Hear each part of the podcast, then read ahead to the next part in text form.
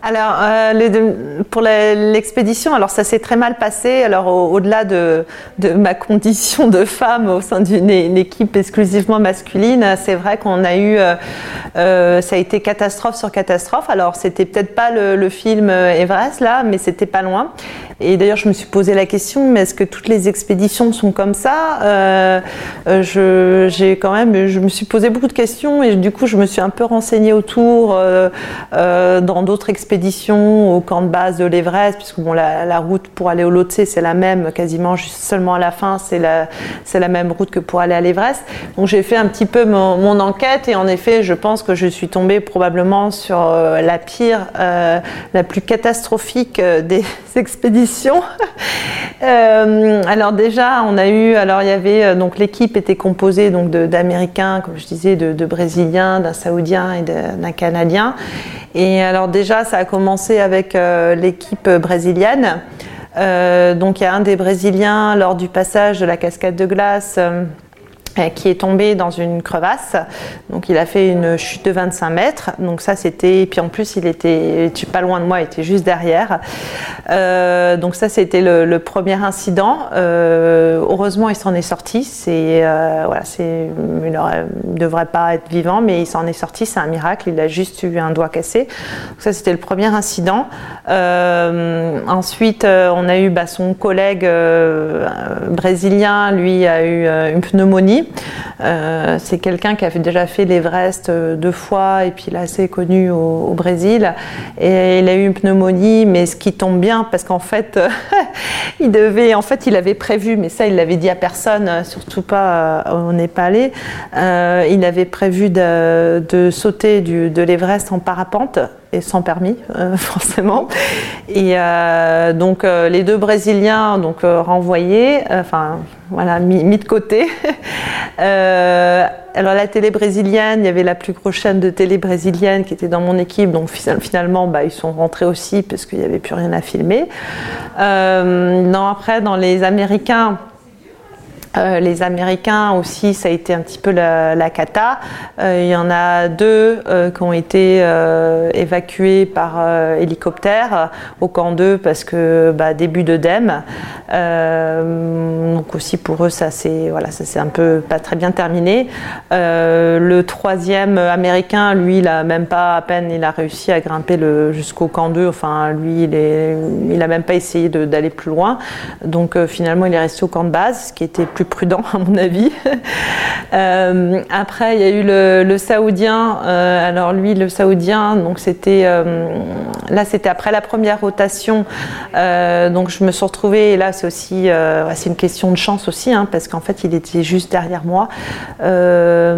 c'était à un moment donné, en plus, où il m'a dit. Euh, il, m'a dit, euh, il m'a dit un jour, euh, oui, non, mais moi je veux pas marcher, je veux pas, je veux pas marcher avec toi parce que tu portes la poisse. je portais la poisse parce que le Brésilien qui était pas loin de moi, en fait, était tombé dans une crevasse. Donc c'était un petit peu, c'était lié à moi apparemment pour le du, point de vue du, du, Saoudien. Donc le Saoudien qui ne marchait pas euh, sur la cascade de glace, enfin qui était juste pas, très loin de moi, euh, ben, il s'est pris une avalanche. Euh, donc il, voilà, il a été pris dans une avalanche. Heureusement, il s'en est sorti. Il a quand même continué malgré tout.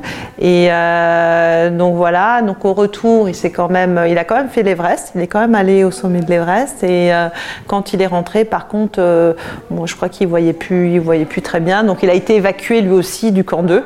voilà, il n'est pas, il n'est pas retourné à euh, par la cascade de glace. Bon, il a atteint le sommet, mais euh, au final, il a quand même été évacué à la fin. Et puis on a eu aussi donc un Sherpa, euh, qui est mort. C'était en plus c'est le premier qui m'a félicité d'avoir grimpé le Lhotse. Euh, puisque quand je suis revenue du sommet du Lhotse au camp 4, il était là, il était de passage, euh, lui il se dirigeait vers l'Everest et en fait il m'a dit euh, félicitations Oriane, euh, voilà t'as grimpé le, le et tout. Et en fait bah, quelques heures après il allait mourir, il a eu un œdème, un œdème et puis je crois que c'était combiné, il avait des problèmes épileptiques mais ça il en était conscient. c'est le voilà et c'est pour ça qu'il faut quand on connaît aussi ces problèmes, au bout d'un moment voilà faut pas non plus forcer. Et, euh, et donc, euh, donc lui, il est mort. Et ce qui est quand même assez, euh, ouais, c'est un peu quand on, quand j'y repense, que c'est quand même la première personne à me, voilà, me, oui, à me féliciter, ça fait quand même un petit peu, un peu bizarre. Et euh, donc voilà, c'était un petit peu. Puis moi, on a eu aussi des, gelures dans l'équipe, un autre Sherpa. Il y a eu aussi un Sherpa qui a été évacué, un autre Sherpa qui a été évacué par hélico. Donc en fait, on avait tout le temps euh, euh, euh dans mon campement, enfin au camp, il y avait euh, surtout au camp 2, j'ai, voyez, c'était un défilé d'hélicoptères. Et je me demandais, mais euh, vraiment, c'est cette équipe, c'est, c'est la, la, la poisse totale. Et d'ailleurs, euh, je le sentais quelque part quand on a fait la, puja, euh, le, le, premier jour, quand on a fait une puja, donc la cérémonie euh, avant de commencer le l'expédition. Euh, donc il y a un lama qui vient bénir euh, l'expédition et déjà c'était mal parti parce que personne n'était d'accord pour le, la journée euh, pour décider du jour de, la puja et les Américains voulaient un jour, les Brésiliens un autre jour, le lama voulait un autre jour et puis au final en plus il faisait très mauvais le jour où on a fait la, la puja. L'Américain avait l'urne de sa fille, enfin des cendres de sa fille, le Brésilien aussi avait aussi d'autres urne avec les cendres de son meilleur ami qui voulait mélanger à la, à la cérémonie de la puja. Enfin, c'était, euh, il y avait déjà une ambiance un peu, un peu, un peu glauque, donc on pouvait déjà sentir que voilà, l'expédition serait pas très, forcément très, très joyeuse et très, très harmonieuse. Et euh, et voilà, puis on a eu plein, moi personnellement aussi, j'ai eu, alors euh, j'ai eu beaucoup de chance bien sûr, euh, ça j'en suis consciente, euh, parce que voilà, je, suis passée, je pense aussi plusieurs fois à côté, à côté de, oui, à côté de la mort, hein, on peut bien, on peut le dire.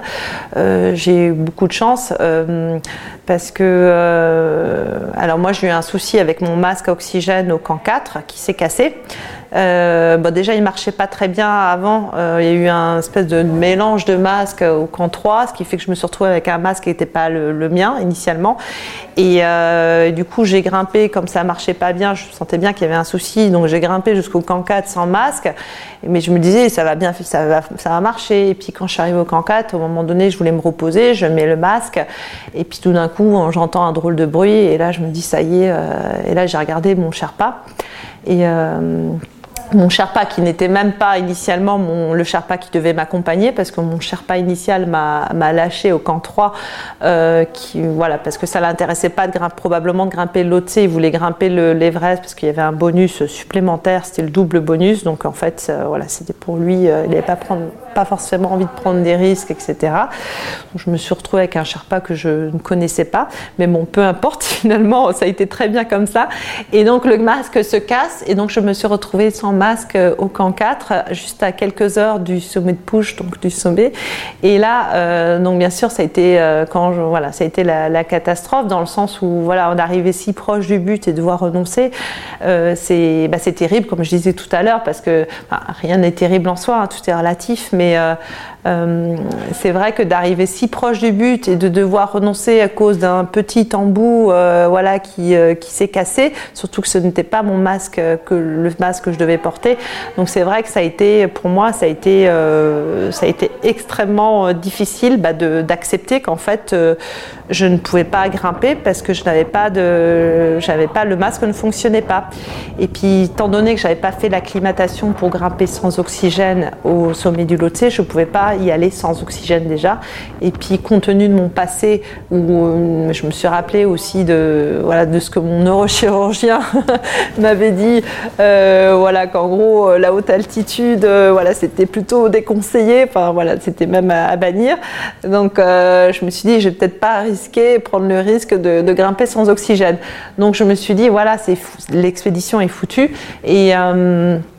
Et au final, par miracle, juste en fin d'après-midi, il y avait un Népalais qui passait par là, qui revenait du col sud, et qui, par miracle, euh, voilà, a été d'accord pour, euh, pour me prêter son masque pour 100 dollars.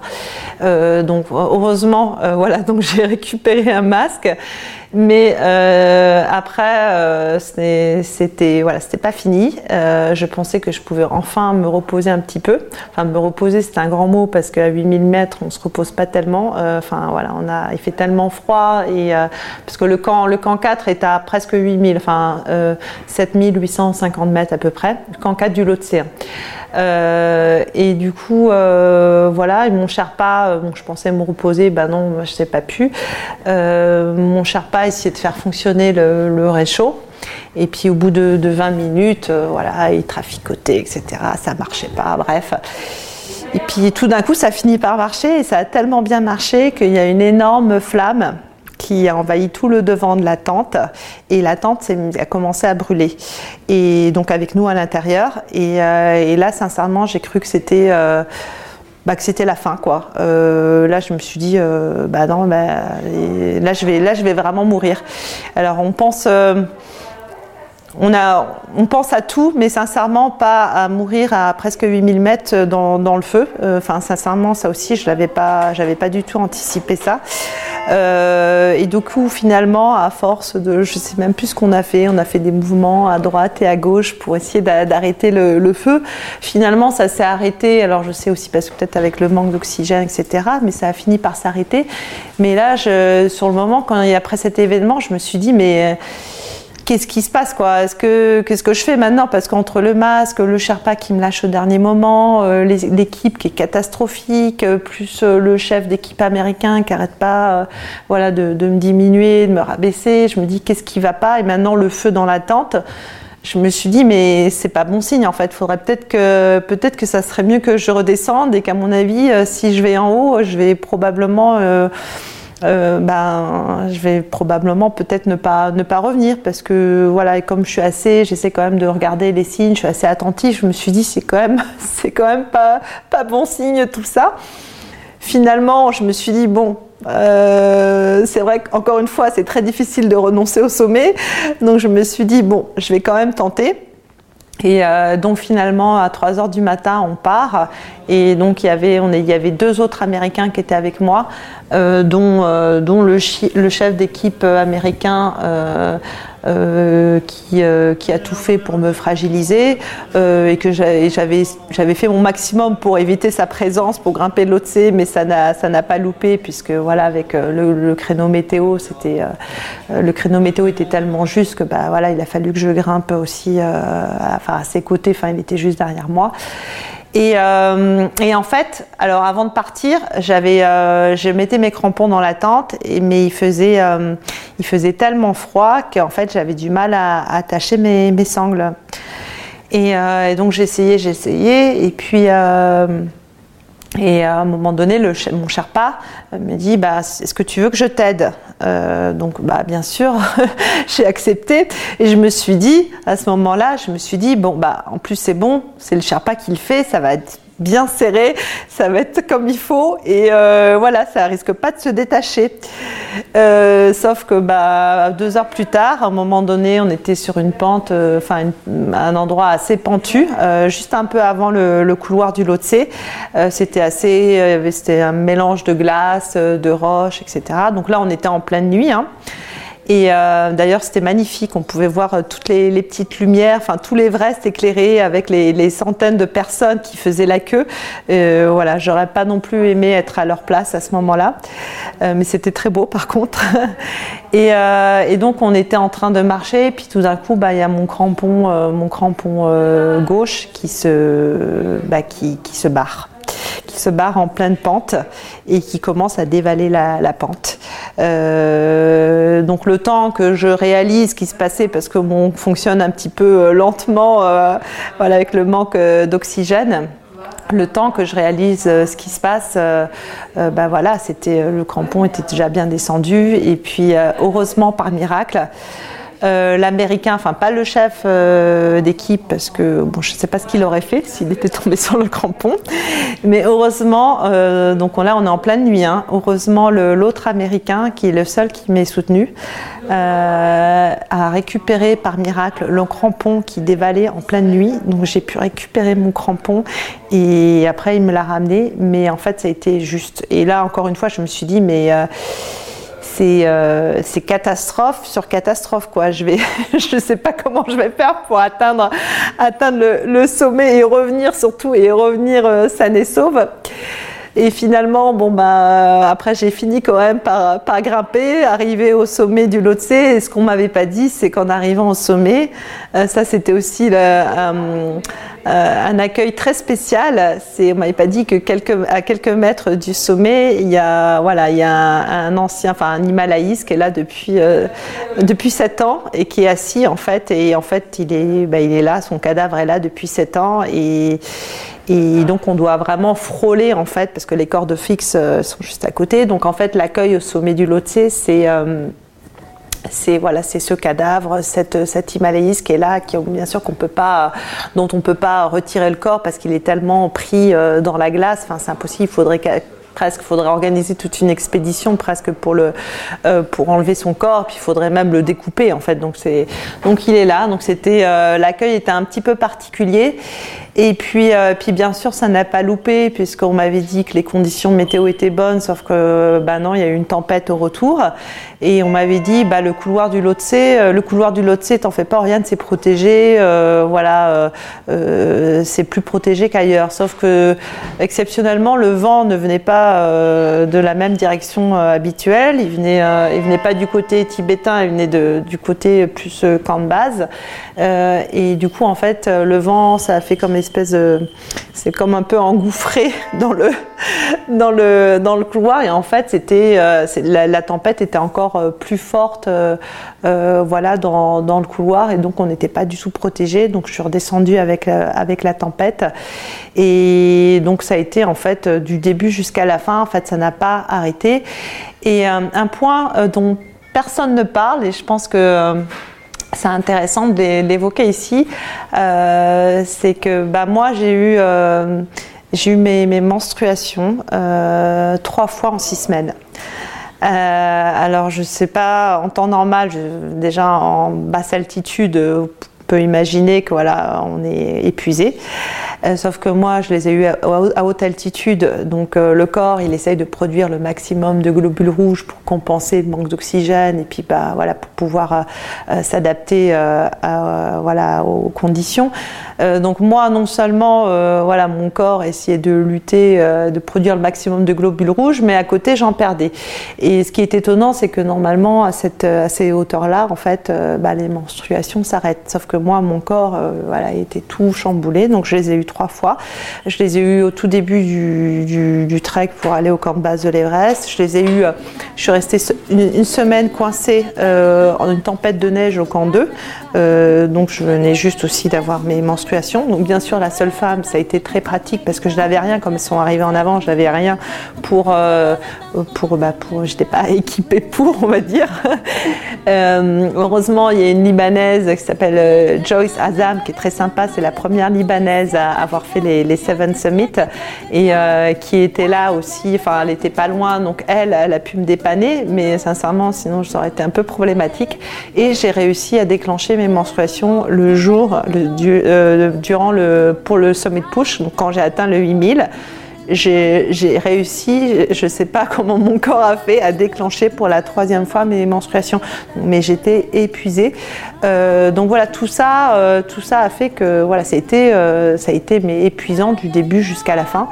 et quand je suis rentrée au camp de base, je me suis dit, tant que j'étais pas rentrée au camp de base, je me dis, il peut arriver, euh, tout, peut, tout peut arriver et, euh, jusqu'à la fin, et surtout pour le, dernier passage ou la cascade de glace, c'est-à-dire comme on était un peu les derniers, euh, les échelles qui sont installées par les Icefall Doctors, c'est ceux qui installent les échelles, les, les, cordes en fait sur la voie de l'Everest et puis pour aller au Lhotse, sauf qu'en fait les, ancrages ne tenaient plus.